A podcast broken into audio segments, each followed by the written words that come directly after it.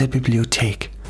Ich begrüße euch ganz herzlich im Namen des Magellan Verlags. Wir freuen uns, dass ihr den weiten Weg in das Kongresscenter gefunden habt.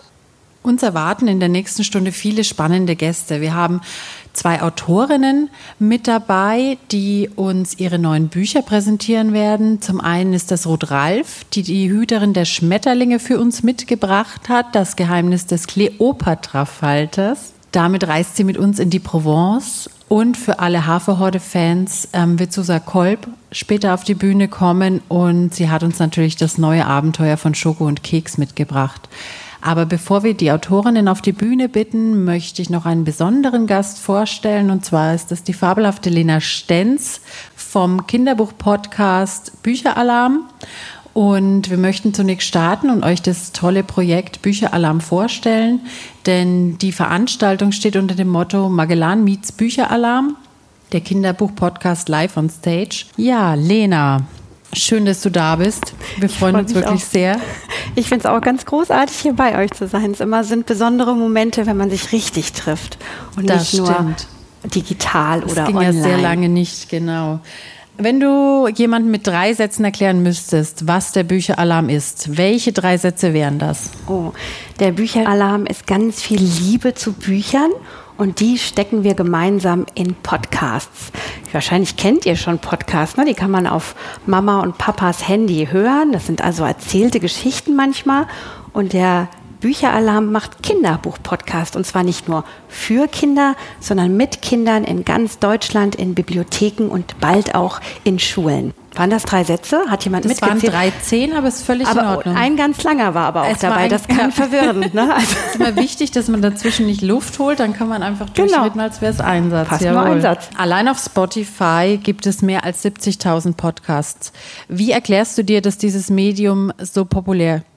Ist und geworden ist, vor allem in den letzten Jahren. Ja, das hat ja durch diese blöde Pandemie, in der wir alle drin gesteckt haben, ne, durch Corona, einen riesen Boom erlebt. Vorher gab es auch schon Leute, die mal Podcast gehört haben, aber ganz viele haben entdeckt, dass das manchmal auch ganz schön ist, wenn nicht irgendwo so eine Flimmerkiste an ist. Also kein Computer oder kein Fernseher, sondern man sich auf das Lauschen und Zuhören konzentrieren kann. Und das ist Podcast. Da kann man jederzeit entschließen, sich selbst, wann möchte ich denn was hören und zu allen möglichen Themen gibt es Podcasts. Und deswegen macht es im Moment so viel Sinn und es macht für uns Großen genauso viel Sinn wie für euch Kleinen, wenn ihr den richtigen Podcast findet, der euch ganz viel Spaß macht.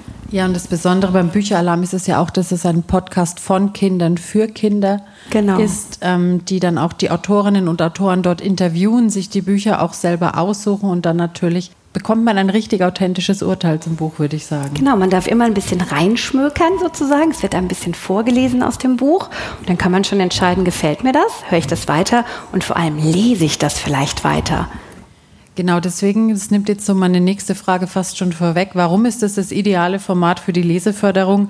Sicherlich, weil es ein süßes kleines Lesehäppchen von jedem Buch ist, das Appetit macht aufs Meer lesen und einfach Lust macht, ähm, das Buch sich zu kaufen, in der Bibliothek auszuleihen und dann einfach in die Welt abzutauchen. Das ist das Schöne daran, ne? dass es ganz individuell ist und dass man eigentlich mit dem Podcast auch ganz nah bei den Kindern oder bei den Zuhörern ist. Das ist ein ganz persönliches Medium und deswegen macht das so viel Spaß und so viele Leute machen das mit ganz viel Leidenschaft mit mir gemeinsam. Wunderbar, dann würde ich sagen, räume ich so langsam das Feld. Wir bitten als allererstes Ruth Ralf auf die Bühne. Lena wird mit ihr kurz über ihr Buch Hüterin der Schmetterlinge sprechen. Und Ruth wird uns auch ein Stück vorlesen. Und im Anschluss wird dann Susa Kolb auf die Bühne kommen und uns mit auf den Blümchenhof nehmen. Deswegen würde ich sagen, viel Freude, viel Spaß und ähm, die Autorinnen sind natürlich auch vor Ort, geben Autogramme, haben viele kleine tolle Giveaways dabei.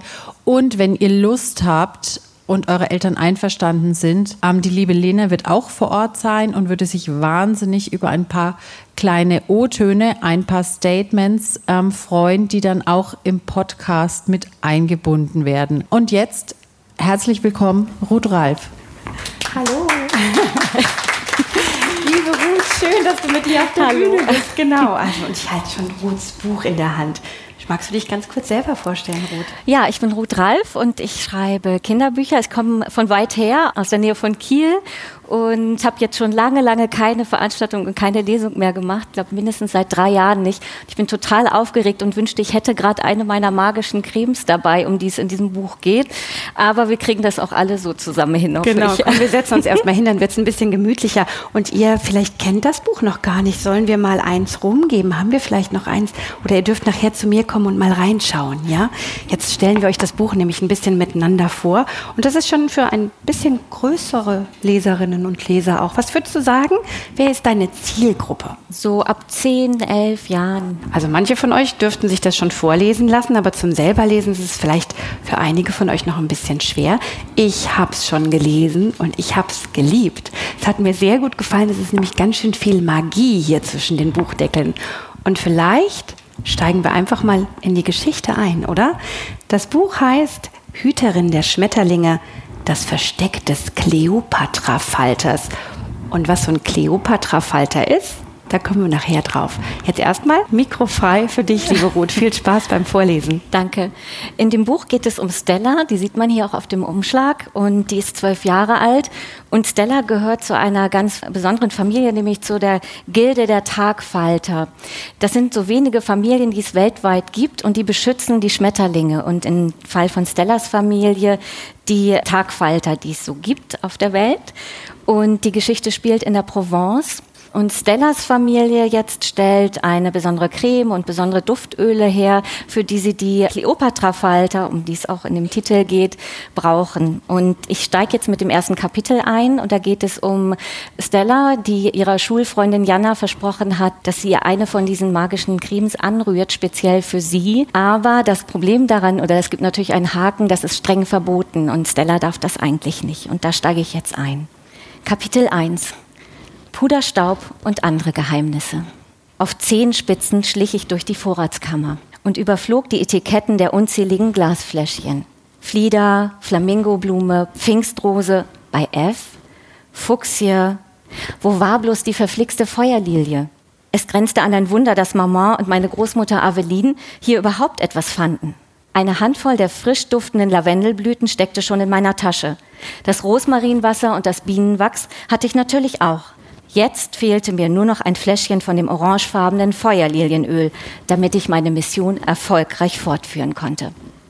Fingerhut, Fetthenne, Frisien, Geranien, wieder nichts. Entweder war unser Vorrat an Feuerlilien aufgebraucht oder jemand hatte sie falsch einsortiert, was mich bei dieser Unordnung nicht wundern würde. Mein Blick schweifte über die Regale. Sie reichten bis zur Decke und praktisch jeder Zentimeter Regalfläche war von einem Flakon oder einem Glastiegel besetzt. Wenn ich das alles absuchen musste, dann wäre ich mit Sicherheit noch um Mitternacht beschäftigt. Aber so viel Zeit blieb mir ja nicht. Die dicken Wände dämpften die Stimmen nebenan im Laden. Mama und Aveline hatten Kundschaft und jeden Moment konnte eine der beiden hereinkommen, um eine Zutat zu einer Creme oder einem Duftöl zu holen. Etwas Zartes streifte meine Wange und als ich den Kopf wandte, flogen drei Kleopatra-Falter an mir vorbei. Die gelben Schmetterlinge mit den kräftigen orangefarbenen Tupfen auf den Flügeln waren meine absoluten Lieblinge. Sie schwirrten ein paar Mal um mich herum und segelten dann in Richtung des geöffneten Fensters. Feiner Puderstaub stieg mir in die Nase und kitzelte mich. Schnell presste ich die Nasenflügel zusammen und unterdrückte mit aller Kraft ein Niesen. Wenn ich jetzt erwischt wurde, konnte ich Jannas Auftrag vergessen. Und das kam nicht in Frage. Schließlich rechnete sie mit mir und das schon bald. Als ich den Kopf wieder hob, stach mir ein Etikett ins Auge. Feuerlilie, na bitte. Zwischen Löwenmäulchen und Elfenspiegel eingeordnet. Hastig griff ich nach dem zierlichen Glasfläschchen mit der Aufschrift Feuerlilie sparsam verwenden. Leider fegte ich dabei zwei andere Flakons vom Regalbett. Es schepperte und sie rollten laut klirrend über den Boden. Sofort verstummte das Gemurmel nebenan. Mist! Draußen knarzten die Holzbohlen, als feste Schritte sich näherten. Hektisch sah ich mich um. Wo war das nächste Versteck? Für alle, die größer als eine Maus waren, war die Auswahl an Schlupflöchern leider begrenzt. Aber auf keinen Fall durfte Aveline mitbekommen, dass ich heimlich in den Zutaten stöberte. Mit ein paar Schritten flüchtete ich mich in die schmale Nische zwischen dem Fensterbrett und dem hintersten Regal. Keine Sekunde zu früh. Schon wurde die Tür aufgerissen und Avelin fragte, Hallo? Ich wagte kaum zu atmen, wenn sie mich hier entdeckte. Ist alles in Ordnung? hörte ich Maman aus dem Verkaufsraum rufen. Ja, es ist nur was aus dem Regal gefallen, antwortete Avelin. Zum Glück ist nichts kaputt gegangen. Wir müssen da drin unbedingt mal aufräumen, Nathalie. Durch eine kleine Lücke zwischen den Regalböden beobachtete ich, wie sie die beiden Fläschchen aufhob und zurückstellte. Dann verschwand sie wieder nach nebenan und zog die Tür hinter sich zu. Puh, das war knapp gewesen. Kurz darauf holte ich von drüben im Schmetterlingshaus das Feuerlilienöl und die anderen Zutaten aus meinem Stoffbeutel hervor. Außerdem den Zettel mit dem Rezept, einen sauberen Tiegel für die Creme und einen Holzspatel zum Umrühren. Ich legte alles vor mich auf die Erde. Den kleinen Topf mit dem Bienenwachs stellte ich raus in die knallige Sonne. Jetzt musste ich anfangen, denn die Creme wirkte am besten, wenn sie nach der Zubereitung mehrere Tage lang ruhte. Aber so viel Zeit blieb uns ja nicht. Jana hatte mich vorhin erst gefragt, deshalb zählte nun jede Stunde. Zur Sicherheit überflog ich noch einmal die Anleitung und vergewisserte mich, dass ich mir alles richtig gemerkt hatte. Dann schraubte ich den Verschluss der Flasche ab und schnupperte. Ein Geruch nach Bergamott und etwas Süßem, Vanilleartigem stieg daraus empor. Sparsam verwenden. Ich träufelte exakt 13 Tropfen aus dem Flakon in den leeren Tiegel. Jetzt war der Lavendel an der Reihe. Geduldig zerbröselte ich die kleinen violetten Blüten und streute sie in das Öl. Danach folgte das Rosmarinwasser. Inzwischen war das Bienenwachs in der Sonne geschmolzen. Mit einer Handbewegung kippte ich es in den Tiegel und rührte alles um. Nun kam das Entscheidende. Ich legte den Kopf in den Nacken und sah nach oben. Direkt über mir saß ein Kleopatra-Falter an einem der kleinen Näpfe, die überall innen an den Streben angebracht waren. Langsam streckte ich ihm die Handfläche entgegen. Es dauerte nicht lange und der Kleopatra-Falter ließ sich darauf nieder. Vorsichtig senkte ich die Hand wieder ab und hielt sie genau über den Tiegel mit der Creme. Fasziniert beobachtete ich, wie der Kleopatra-Falter ein wenig seine Fühler bewegte. Da, er schlug mit den Flügeln auf und ab. Ein paar Herzschläge vergingen und schon rieselte goldfarbener Puderstaub von den Flügeln auf die Creme. Danke, sagte ich leise und der Kleopatra-Falter hob ab und flog zu seinem Schwarm unter das Dach. Nach und nach rührte ich den Puder unter die Creme, bis alles mit einem feinen goldigen Schimmer überzogen war. Nun musste sie einige Zeit ruhen, und dann würde die sagenumwobene Kleopatra-Creme hoffentlich ihre fantastische Wirkung entfalten. Ich steckte die restlichen Zutaten wieder ein. Jetzt umschwirrten mehrere Kleopatra-Falter den kleinen Glastiegel mit der Creme. Das war bestimmt ein gutes Zeichen. Die Creme, meine Creme, leuchtete genauso zitronig gelb wie die Flügel der Schmetterlinge vor dem Pavillon in der Sonne. Also Stella hat die Creme angerührt und ähm, am nächsten Tag tatsächlich ihrer Schulkameradin geschenkt, die mit ihrer Klasse zum Hof gekommen ist, um eine Führung durch den Schmetterlingsgarten zu machen. Und dann passierte leider etwas ganz Schreckliches, denn alle Kleopatra-Falter waren verschwunden und ähm, niemand hat sie gefunden. Sie haben gesucht und vor allem Stella hat auf den Lavendelfeldern gesucht und im Ort und sie hat nirgendwo die Falter gefunden. Und ich setze jetzt ein bisschen später ein, lese noch ein kleines Stückchen aus dem fünften Kapitel, wo Stella in das Zimmer ihres Vaters geht und guckt, ob sie da vielleicht einen Hinweis findet, was mit den Kleopatra-Faltern passiert sein kann. Auf dem Nachttisch lag neben einigen von Papas Notizheften mein Lieblingsbuch. Es hieß Schmetterlinge, Licht und Schatten. Ich hatte es irgendwann mal in seinem Arbeitszimmer entdeckt und mich gleich in die schönen Bilder darin verliebt. Seit kurz nach meiner Geburt galt Papa als verschollen, denn er war nie von einer Expedition aus dem brasilianischen Urwald zurückgekehrt. Obwohl das inzwischen zwölf Jahre her war, hatten Maman und Aveline seine kleine Kammer unter dem Dach unverändert gelassen auch wenn sie nicht mehr mit seiner Heimkehr rechneten. Dort, zwischen all seinen Sachen und Notizen, konnte ich mich ihm nahe fühlen, ihn kennenlernen. Und auch wenn niemand außer mir daran glaubte, ich hielt mich an dem Gedanken fest, dass er nur verschollen war und ich ihm eines Tages vielleicht doch noch begegnen könnte. Ich streckte mich lang auf dem Bett aus, schlug das Buch auf und blätterte darin herum. Vielleicht lenkte mich das ja ein bisschen ab. Es war das einzige von Papas Büchern, das kein Fachbuch oder irgendeine wissenschaftliche Abhandlung über Schmetterlinge war. Stattdessen war es eine besondere Mischung aus Märchen und Legenden und natürlich Geschichten über Schmetterlinge. Mythen, die sich um einzelne Arten rankten, kamen darin genauso vor wie Tipps zur Aufzucht seltener Falter und Berichte, wo und wie Schmetterlinge in den verschiedensten Erdteilen früher verehrt wurden. Vor allem aber die Prophezeiung in dem Buch faszinierte mich. Sie lautete, die Prophezeiung der Schmetterlingsmenschen. Schmetterlinge sind unser Glück. Ohne sie gibt es keine Wandlung, keine Träume, keine Zukunft. Wer zu den Gilden gehört, sollte daher stets die Prophezeiung im Sinn behalten. Denn es wird der Tag kommen, an dem die Schmetterlinge in höchster Gefahr sind. Eine Person aus euren Reihen jedoch hat die Chance, die Schmetterlinge zu retten. Nur sie hat die Kraft, beide Gilden zu vereinen, die alten Rivalitäten zu beenden und das Gleichgewicht wiederherzustellen. Diese Person allein kann die Schmetterlinge vor dem Untergang bewahren. Ich ließ das Buch sinken.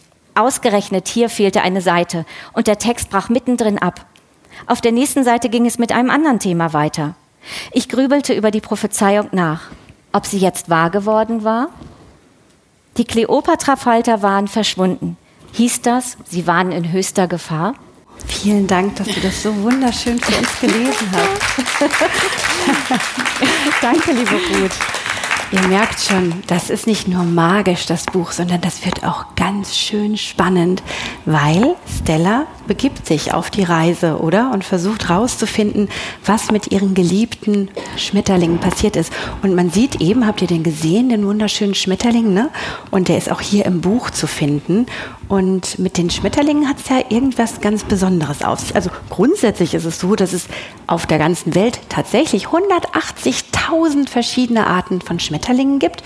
Hier in Deutschland leben bei weitem nicht so viele, nämlich nur irgendwie fast 4.000. Und ähm, die meisten Arten sind Nachtfalter, aber du hast dir einen Tagfalter ausgesucht. Wieso das denn? Ja, also ich wusste, dass dieses Buch in der Provence spielen soll.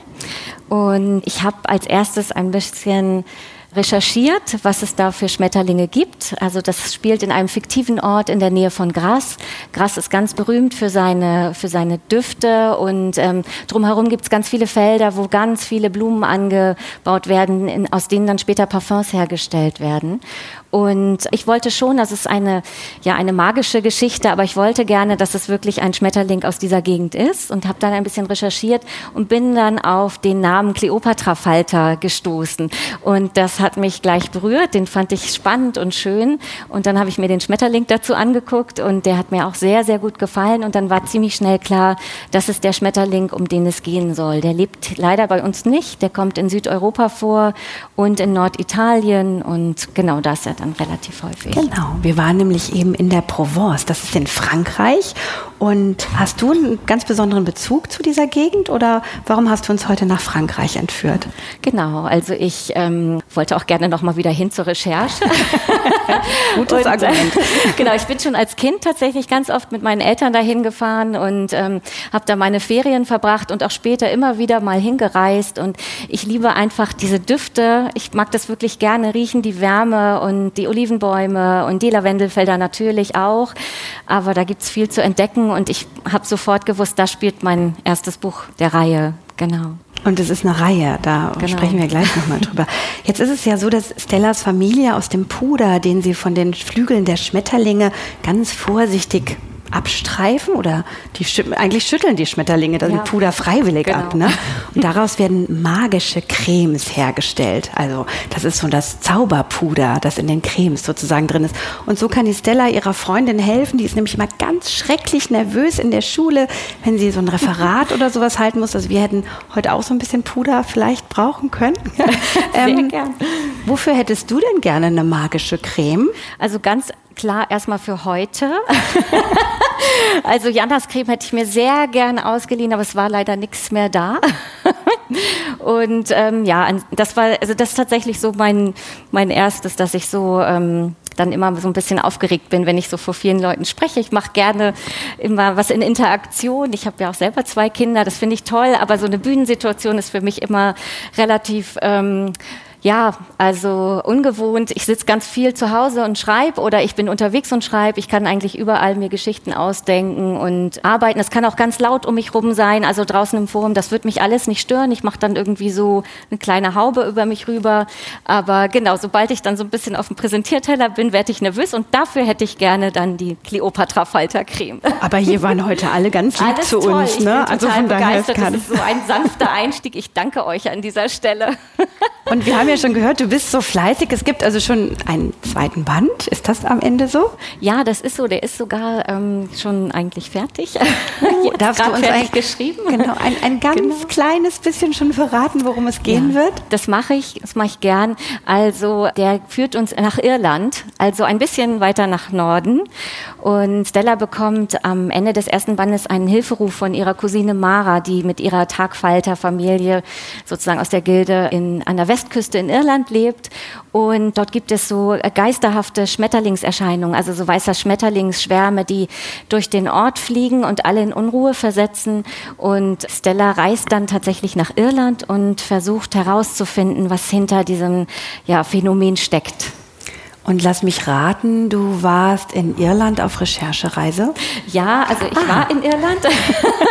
Jetzt dann äh, während der Lockdowns und so weiter war es ein bisschen schwierig, aber ich schreibe alles sozusagen da, wo ich auch schon war. Also ich weiß schon, wie es da ist, sozusagen. Vielen Dank für die Reise, die wir heute mit dir Dankeschön. machen durften. Wir sind leider schon am Ende unserer Zeit eingeladen, weil ihr habt ja gesehen, wir haben hier zwei Bücher liegen. Dankeschön, dass du da warst. Vielen Dank, liebe Ruth.